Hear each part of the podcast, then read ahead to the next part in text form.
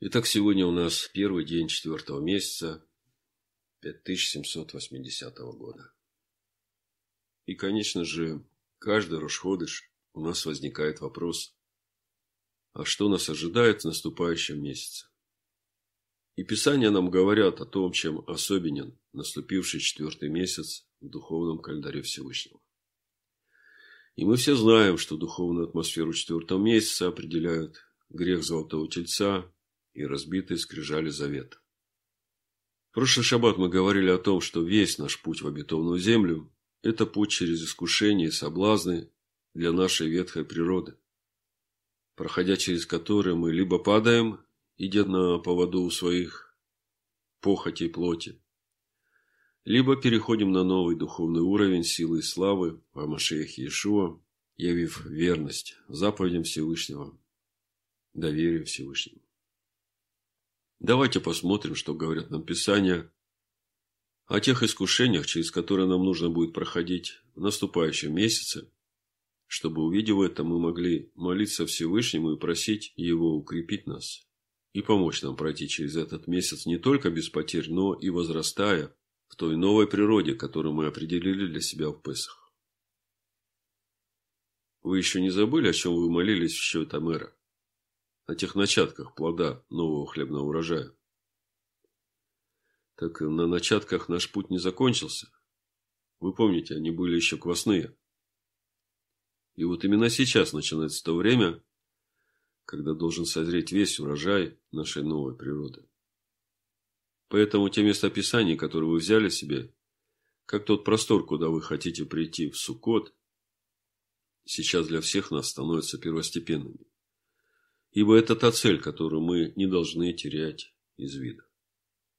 Так вот, давайте посмотрим, что говорят нам Писания о тех искушениях, через которые нам нужно будет проходить в наступающем месяце. Ведь все это будет напрямую связано с нашей целью, куда мы должны прийти в Суккот. Иудейские мудрецы говорят нам о том, что 17 числа 4 месяца Новохудоносор, вавилонский царь, взял стены Иерусалима, и это стало предвестником 9 числа 5 месяца, дня, когда был разрушен первый храм и также второй храм. О том, как это было при разрушении первого храма, мы читаем в 4 книге царств, 25 глава, 8-10 стих.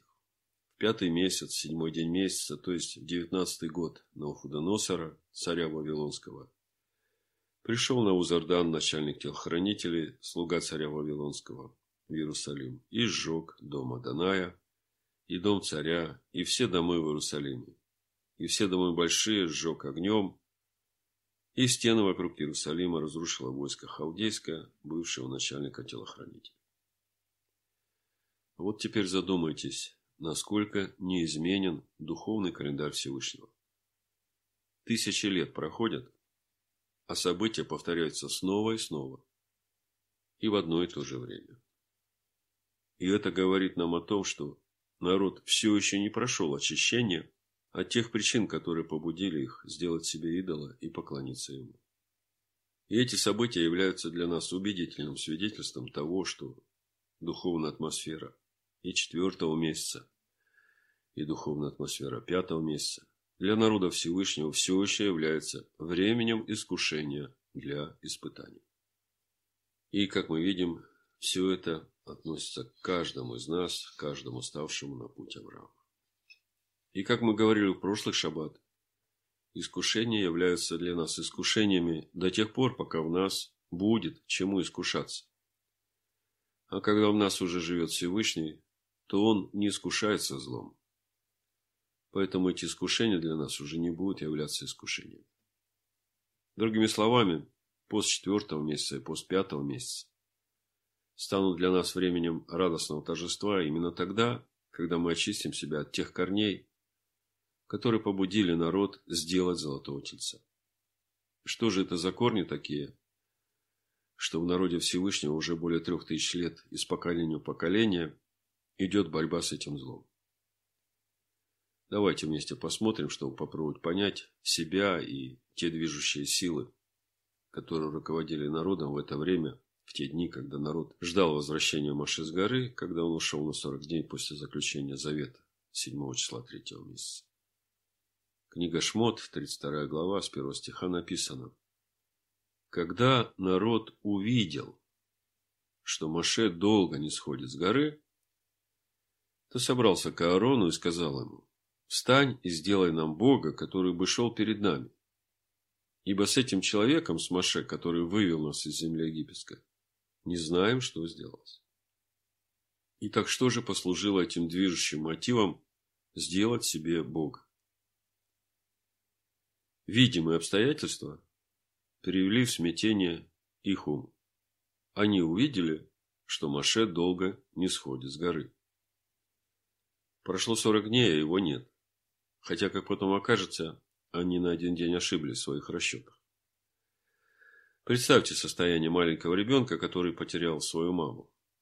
Не дай Всевышний такому произойти. Как вы опишете состояние этого малыша? Страх, ужас, отчаяние, бессилие, неспособность. Вот и народ остался без своего руководителя. Конечно, можно сказать, но им просто не хватило терпения. Да, действительно, вся проблема в отсутствии терпения. Но чтобы иметь терпение, нужно же иметь доверие ко Всевышнему. А для того, чтобы иметь доверие ко Всевышнему, нужно перестать бояться за себя. А для того, чтобы перестать бояться за себя, нужно умереть для себя. А для того, чтобы умереть для себя, нужно иметь истину, ради которой ты готов отказаться от своих страхов и сомнений. Как мы видим, здесь целая программа духовного роста. И апостол Яков также учит нас и говорит, у кого нет терпения, тот пусть просит мудрости Всевышнего. Мы снова и снова возвращаемся к посланию Якова. Мы видим, насколько оно важно для идущих путем Авраама. Иаков, первая глава, со 2 по 8 стих. С великой радостью принимайте, братья мои, когда впадаете в различные искушения, зная, что испытание вашей веры производит терпение. Терпение же должно иметь совершенное действие, чтобы вы были совершенны во всей полноте без всякого недостатка. Если же у кого из вас недостает мудрости, то допросит у Бога, дающего всем просто и без упрека выдастся ему но допросит с верою, немало не сомневаясь, потому что сомневающийся подобен морской волне, ветром поднимаемой и развиваемой. Да не думает такой человек получить что-нибудь от Господа. Человек с двоящимися мыслями не тверд во всех путях своих. Итак, если у человека нет терпения, апостол Иаков учит нас, то это значит, что ему не хватает мудрости. А если не хватает мудрости, как поступить в сложившейся ситуации? Апостол Иаков говорит, проси мудрости Всевышнего. И это очень важно. Не спешить предпринимать какие-то действия в то время, когда ты не понимаешь, что происходит. Потому что в таких ситуациях твой ум, который, в общем-то, является выразителем твоего эго, он будет стремиться спасать себя. А делать он это будет именно так, как он это понимает по своей логике. Но над всем этим есть логика Всевышнего – который именно в это время хочет научить тебя перестать бояться за себя и научиться доверять ему. Другими словами, особенность этого времени в том, что видимые обстоятельства в нашей жизни будут складываться именно так, что наш ум будет находиться в смятении, сомнении, нерешительности, страхе за себя, и он не будет знать, как ему поступить в сложившейся ситуации. Хотя в то же самое время сердце будет знать правильный ответ но именно страх за себя будет заглушать голос сердца. И разум будет руководствоваться своими доводами, а в итоге еще один идол. Другими словами, можно сказать, что сейчас именно такое время, когда мы, попадая в непредвиденные ситуации, должны научиться руководствоваться тем, что говорит наше сердце. Итак, мы видим, что именно сомнение, беспокойство и страх за себя это то, что разрушает стены нашего внутреннего храма. И если не укрепить эти стены, то эти сомнения, беспокойство и страх могут разрушить всю нашу работу по взращиванию в себе новой природы, дающей нам свободу. И выше мы уже говорили, что именно познание истины поможет нам умереть для себя и для этих страхов и сомнений. И доверие Всевышнему человек обретает именно тогда, когда умер он для своих страхов и сомнений.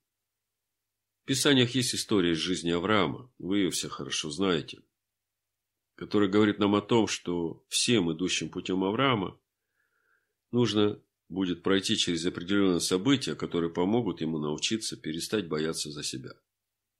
Помните, когда Всевышний призвал Авраама Лех-Леха в землю, где Всевышний покажет Аврааму Авраама истинного, который есть образ и подобие Сына Всевышнего, то в это время, когда Авраам последовал этому призыву, он договорился со своей супругой Сарой, что поскольку Сара красивая женщина, то везде, куда они не придут, пусть она говорит, что является сестрой Авраама, а не его женой.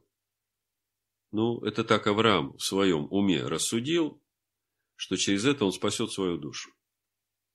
Но спасая свою душу таким образом, он чуть было не лишил себя самого того благословения, которым хотел благословить его Всевышний, произвести от него великий народ.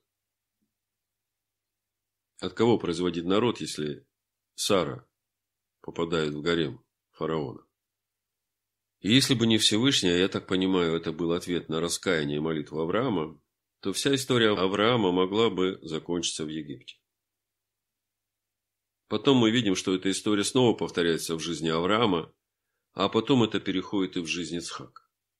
Другими словами, перестать бояться за себя – это не то, что передается по наследству. Для всех рожденных от жены в этом мире, ставших на путь Авраама, это первая очень важная духовная ступень на пути доверия Всевышнему. И это суть духовной атмосферы четвертого и пятого месяца. Поэтому четвертый месяц – это именно то время, когда нам нужно научиться доверять Всевышнему во всем, что происходит вокруг нас в видимом мире. И для этого нам нужно постоянно трудиться в познании Слова, вникая в себя и в учение, и не давать себе места никакому сомнению, доверяя Всевышнему во всем, что происходит, твердо зная, что любящему Всевышнего все содействует ко благу. Апостол Павел нам в послании римлянам в 8 главе так и говорит. С 28 стиха. Притом знаем, что любящим Бога, призванным по Его изволению, все содействует ко благу. Ибо кого Он предузнал, тем и предопределил быть подобными образу Сына Своего, дабы Он был первородным между многими братьями. А кого Он предопределил, тех и призвал. А кого призвал, тех и оправдал. А кого оправдал, тех и прославил. Что же сказать на это? Если Бог за нас, кто против нас? Тот, который сына своего не пощадил, но предал его за всех нас. Как с ним не дарует нам всего? Да будет так. Бешема Машеха Ишуа. Амин.